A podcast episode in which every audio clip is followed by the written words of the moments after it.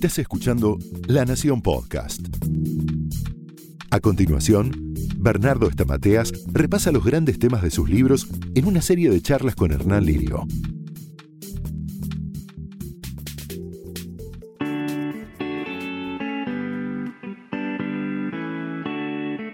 ¿Qué tal? ¿Cómo les va? Mi nombre es Hernán Lirio y estoy con Bernardo Estamateas para hablar en esta ocasión de fracasos exitosos. ¿Qué tal, Bernardo? ¿Cómo estás? ¿Cómo andás, Hernán? Eh, parece contradictorio el título de este libro, Fracasos exitosos. ¿Por qué? Porque no hay éxito sin fracaso. La palabra éxito se escribe con las letras del fracaso. Capablanca, el famoso campeón cubano de ajedrez, decía, un partido perdido me enseña más que 100 ganados. Es genial. Me gusta mucho esa frase y me gusta el ajedrez. ¿Y quién fue primero, el éxito o el fracaso?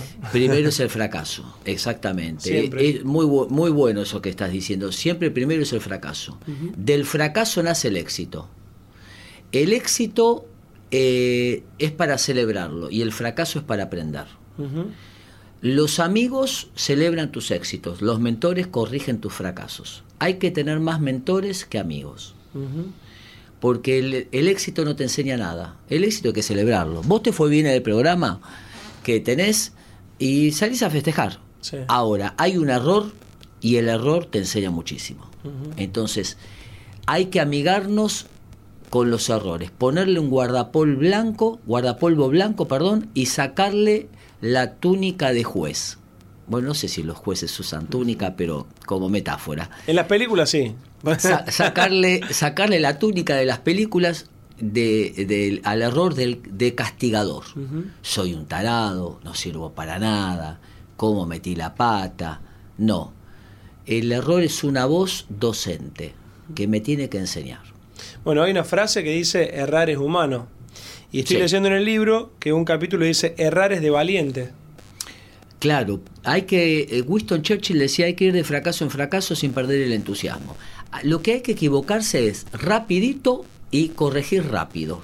O sea, no tiene que durar mucho porque ahí sí que sufrís. Entonces, metiste la pata, suponete que hiciste algo, mandaste mal un mail, por decir un ejemplo cotidiano de trabajo. Bueno, no, no hay que victimizarse, porque victimizarse es un orgullo encubierto. Me castigo para no aprender. Es como la secretaria que dice, mira, mire, usted mandó mal el mail, se pone a llorar. No, no hay que llorar, hay que corregir. No hay que cambiar el eje del error a la emoción. Lo que hay que hacer no es ni enojarse ni llorar, hay que corregir el error. El error es un dato. Cuando vos vas al gimnasio y haces pesas, vos no te decís, ay, a ver qué siento, no sentís nada, es un ejercicio. El error es un ejercicio de aprendizaje. Seguiría charlando horas porque está buenísimo cada una de las cosas de las que estamos hablando. Vos sabés que me ¿Qué acordaba... errores cometiste vos, Hernán, No, en tu me- vida? me- cometí muchos, pero me acuerdo siempre que cuando era chiquito que yo destapaba las gaseosas y que en la tapita, a ver si me ganaba un premio, decía seguí participando. Y yo odiaba esa frase. Y de grande la uso siempre. Cuando en algo no me va bien, digo, bueno, seguí participando. Vamos a seguir. O- un amigo. Perseverancia, Claro. claro. tal cual. La perseverancia, eh, lo que pasa es que uno interpreta el error, le pone estima al error. No sirvo para nada, soy una tonta. Y dejó de ver el error como un dato. Cuando un chico en el colegio escribe mal una palabra, la maestra no le dice tarado, escribí bien, le dice a ver, a ver, y enseña el proceso educativo de aprendizaje. Y eso es lo que tenemos que hacer con los errores. Puse una frase muy linda que me gusta mucho que dice, si el error te enseña es tu amigo, y si no te enseña es tu enemigo. Vos sabés que dice mi, mi psicóloga que yo soy mi peor enemigo. Ajá. Es me bronca que me diga eso. Digo, no, yo me quiero. No, vos sos tu peor enemigo. Y entonces me empieza a explicar por qué. Y justo veo en un capítulo del libro, eh, dice cómo dejar de ser nuestro peor enemigo. ¿Cómo Claro. se hace? Bueno, hay que... ¿Por qué uno rechaza los errores? Porque se cree Superman, por omnipotencia. Cuando uno se castiga o no se permite los errores es porque se cree Dios. O sea que detrás de esa bronca, ¿por qué me equivoqué? En el fondo es, yo no me tendría que equivocar porque soy perfecto. Es un tema de narcisismo. Justamente la estima es aceptar que los errores son parte de la vida humana y aceptar los errores de los demás. Mira, una vez estuve en un programa de televisión, en un noticiero, y escribí eh, expliqué lo que es la coalición. Expliqué triangulación, alianza y coalición. Y me, me embataté y no me acordaba si coalición iba con S o con C, porque colisión Claro. hay una que va con C y otra que va con S. Sí. Y entonces me la escribí mal la palabra. Mm. Y tuve unos 60 mails al otro día insultándome porque había escrito mal la palabra. Claro. Fue genial porque sobre eso armé el tema del otro día. eh, ¿Por qué la gente castiga el error del otro? Hay gente que no soporta porque quiere ponerte en el lugar de omnipotencia. Sí. No soporta que te equivoques. Necesita alguien a quien idolatrar. O muchas veces castigamos el error del otro porque no toleramos los propios. Me pasó hace poco eso. eh, A Te ver, con- tuve un error, pedí disculpas, pero en el medio recibí una cantidad de insultos importantes. Exactamente. Y, bueno, y me di cuenta de eso, de que la gente cuando te, te ve que estás en el piso no les alcanza, les gusta pisotearte un poco. eso ya es envidia. Es decir, que el que se equivoca. Pero eso es muy humano, ¿eh? Cuando una persona. Es, es como los animales. Cuando un perro lo, lo ataca a otro, el resto de los perros va y lo ataca. Y acá parece que, que es igual. La envidia es, voy a aprovechar tu error para tapar que te envidio. Entonces, cuando, por ejemplo, una chica, suponete, le dicen, ay, fue a la fiesta, qué gorda que estás. Mm. La piba se ganó un premio, vamos a suponer, le dieron un premio en ese evento, "Ah, pero salió regorda. Bueno, la gordura es eh, la expresión para desviar la envidia del premio. Entonces, mucha gente que señala tus errores es porque detesta tus virtudes.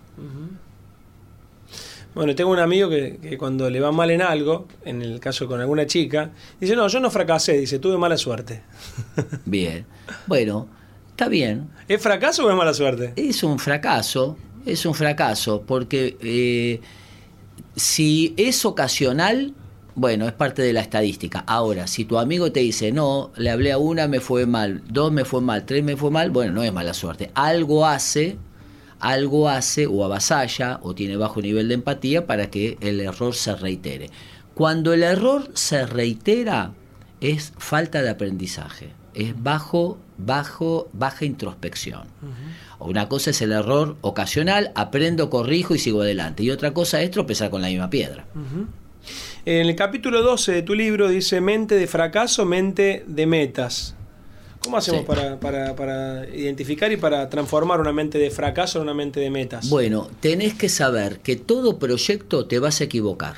Ya incorporarlo y ponerlo en el combo. Lo que hay que hacer es aprender rápido, como te decía, porque cada error es un escalón que te lleva hacia la cima. Eh, aprender de los errores de los demás. Puse una frase que me gusta mucho y siempre digo, el inteligente aprende de sus errores y el sabio de los errores de los demás. Cuando conozcas a alguien que debe mucha plata, pagale una cena y decirle, che, enseñame qué hiciste si no lo hago. Cuando conozcas a alguien que ha destruido su familia, pagale una cena y decirle, decime todo lo que hiciste y sé todo lo que no tengo que hacer. Del error ajeno hay que aprender porque duele menos.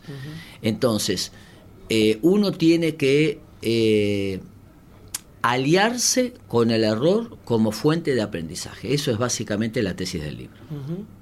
Qué bueno. Hay una frase que me la decía siempre mi mamá de crianza cuando era chiquito, que me decía, no te juntes con este vecino, porque... y yo le digo, ¿por qué? Dime con quién andas y te diré quién eres, me decía. Sí. ¿Por qué? Eh, Porque somos seres influenciables, somos seres gregarios, nos gusta andar en manada, eh, a menos que sea psicópata, que sos sin cuenta propista, nos gusta trabajar en equipo y somos seres influenciables. Entonces, eh, dime con quién andas y te diré a dónde llegarás. Entonces, buenos amigos es muy importante, son, es un gran medicamento este, tener buenos amigos. Malos amigos, eh, dice el apóstol Pablo, que las malas compañías corrompen las buenas costumbres. Vos tenés hábitos de excelencia, pero si te rodeas de gente que no tiene proyectos, no tiene, son envidiosos, son tóxicos, bueno, te puede nivelar para abajo. Lo mejor es juntarte con gente que te empuje para adelante. Y no está mal eso, no es ser discriminatorio o elegir amigos o elegir a las personas por lo que son o por lo que tienen. Es, eh, es cuidarse eh, cuidarse a sí mismo. Cuando estás en un avión te dicen caso de turbulencia que caiga la máscara, primero tenés que poner vos la máscara para después, a, los demás. Cuidarse a sí mismo es la mejor manera de cuidar al otro. Con eso resumimos todo. Estamos hablando con Bernardo Estamateas de fracasos exitosos, cómo crecer a partir de nuestros errores y ver las oportunidades que hay en cada fracaso. Vamos a seguir repasando libros en, otras, en otros episodios, pero ustedes pueden conseguir estos libros en la colección de la Nación de Bernardo Estamateas. Gracias, Bernardo. ¿eh? Gracias, Hernán. Hasta pronto.